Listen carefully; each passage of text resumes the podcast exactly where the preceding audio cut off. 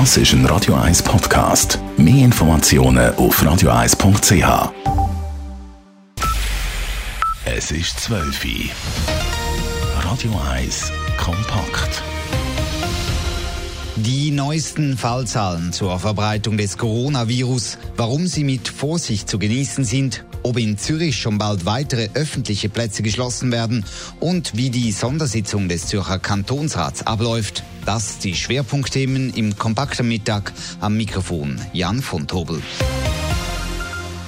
In der Schweiz sind bislang gut 15.000 Personen positiv auf das Coronavirus getestet worden. 312 Personen sind verstorben. Knapp 1800 wurden hospitalisiert. Davon sind rund 230 Personen auf Intensivstationen oder werden künstlich beatmet. Das zeigen die aktuellen Zahlen der Kantone, die das Statistische Amt des Kantons Zürich aufbereitet. Weltweit wurden 725.000 Personen positiv auf das Virus getestet.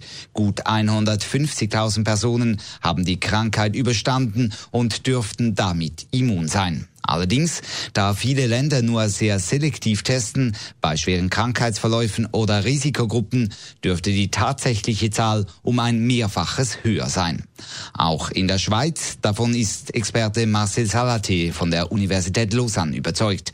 Er hat im Radio 1 Talk Radio seine Einschätzung abgegeben. Elena Wagen fasst zusammen. Es zeichnet sich eine leichte Entspannung ab bei den Fallzahlen, sagt der Epidemiologe Marcel Salate. Aber Entspannung bedeutet, die Zahlen steigen weiter, einfach nicht mehr exponentiell. Und das bedeutet, wir können Massnahmen nicht einfach wieder lockern. Wenn, dann müssen wir das mit einer klaren Strategie machen. Die aktuellen Zahlen, die können nämlich täuschen. Das ist sehr wichtig zu verstehen. Der Peak, den wir jetzt haben, das ist ein Mini-Peak, von dem was eigentlich könnte kommen. Und der einzige Grund, wieso das ein Peak ist, wieso das es wieder runtergeht, ist, weil wir die Massnahmen getroffen haben. Ergo, wenn wir einfach die Türen wieder aufmachen und nichts machen, sonst einfach die Türen wieder aufmachen, als wäre nichts gewesen, dann wird es genau gleich wieder losgehen. Wir müssen zuerst eine gewisse Grundimmunität in der Bevölkerung haben. Und zum Wissen, ob es die schon gibt oder wenn es sie gibt, dann setzt eine grosse Hoffnung in ein neues Testverfahren. Die sogenannten serologischen Tests, also das sind Bluttests, da geht es darum, zum herauszufinden, wer hat die Infektion schon gehabt. Das ist die Reaktion, die man, wo der Körper macht, wenn, wenn man die Infektion gehabt hat, dann hat man Antikörper im Blut. Und mit dem kann man verstehen, wie viele Leute es überhaupt schon gehabt haben. So können wir dann genauer sehen, wie sich das Virus ausbreitet und welche Massnahmen das nötig oder eben nicht mehr nötig sind. Wenn wir jetzt durchheben und uns an Massnahmen halten, auch bei schönem Wetter, dann sieht der Experte durchaus schon Licht am Ende vom Shutdown-Tunnel. Jetzt muss man schauen, was passiert in den nächsten ein bis zwei Wochen. Wenn die Zahlen runtergehen, dann kann man das so einigermaßen vorausrechnen und voraussagen, immer natürlich mit einer Unsicherheit und sagen, okay, wahrscheinlich bis zu dem Datum. Also wenn jetzt die Woche die Zahlen wirklich von Anfang runtergehen, bin ich eigentlich zuversichtlich, dass man das wird schaffen im April. Trotz allem, egal ob und wie schnell sich die Ausbreitung jetzt entwickelt, Menschen mit Mundschutz auf der Straße, an diese Bilder werden wir uns wohl oder übel gewöhnen müssen, auch in langfristiger Zukunft. Weil mit Mundschutz können wir Ansteckungen mindestens von anderen Personen minimieren. Elena Wagen, Radio 1. Und Österreich hat nun als erstes Land in der Region eine Schutzmaskenpflicht eingeführt. Beim Einkaufen müsse ein Mund- und Nasenschutz getragen werden, teilte der österreichische Bundeskanzler Sebastian Kurz mit. Sobald mehr Masken verfügbar seien, werde er die Schutzmaskenpflicht überall einführen, wo man an Menschen vorbeigehe. Als erstes Kantonsparlament der Schweiz hält der Zürcher Kantonsrat heute eine Corona-Sondersitzung ab.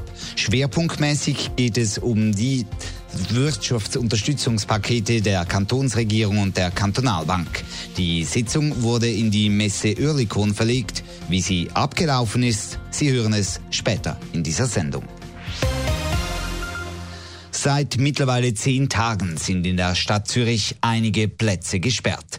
So beispielsweise die Seeuferanlagen, die Wiese des Zürichhorns oder der obere Letten. Die Bevölkerung hält sich an diese Absperrungen. Doch bei den noch offenen Plätzen versammeln sich die Leute trotz Verbot vom Bund nach wie vor. Gerade am Samstag wurden auch in der Region Zürich beim schönen Wetter die Abstandsregeln an diversen Orten nicht eingehalten. Müssen diese Plätze nun auch gesperrt werden? Nadine Cantoni berichtet. Allein für Aussenzeit verbringen ist kein Problem. Zusammen Aussenzeit verbringen ist verboten. Gruppen mit mehr als fünf Personen dürfen auch nicht zusammen sein, wenn sie Abstand halten. Dass das noch viele Leute nicht begriffen haben, hat sich das Wochenende in der Stadt Zürich gezeigt, sagt der Mediensprecher von der Stadtpolizei Zürich, Marco Cortesi.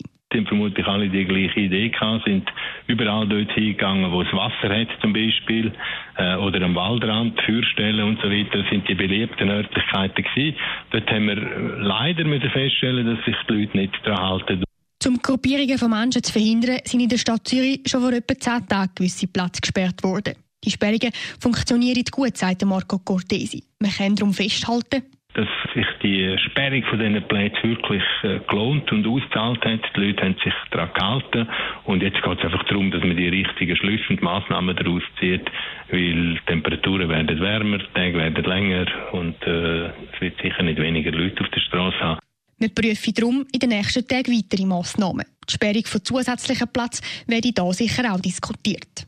Ähnlich tun sie in der Stadt Winterthur. Dort sind bis jetzt noch keine Plätze gesperrt. Wir prüfen die Situation aber laufend, sagt der Mediensprecher von der Stadtpolizei Winterthur, der Michael Wirz. Wir sind mit unseren Patrouillen täglich unterwegs, schauen, wie die Vorschriften vom Bund eingehalten werden, tun, wenn nötig auch intervenieren oder entsprechende Bussen äh, aussprechen. Und wenn wir feststellen, dass irgendwo äh, Massierungen von Leuten gibt, dass sich die Leute nicht an Vorschriften halten, dann müssen wir auch über andere Massnahmen nachdenken.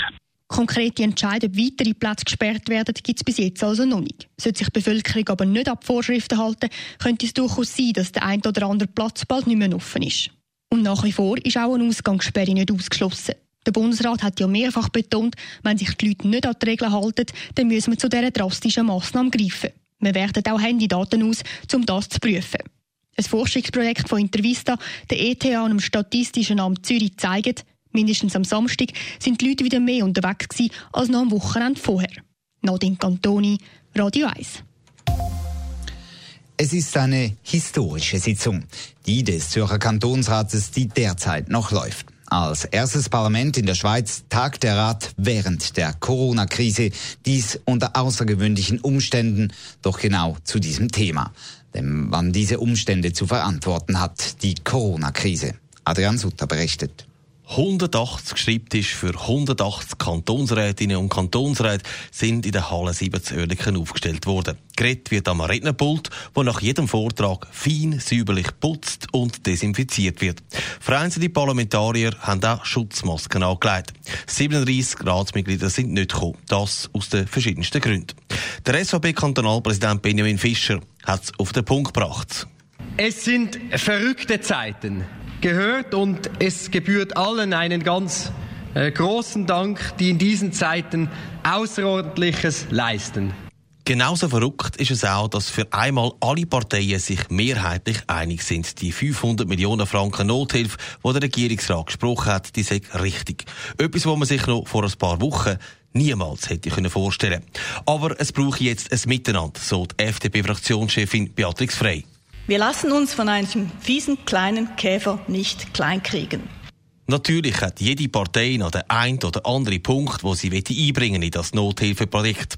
Und man redet auch über die Zukunft. Die neue und auch die ferne Zukunft. Der SP-Fraktionschef Marco Späh warnt vor künftigen Sparpäckchen.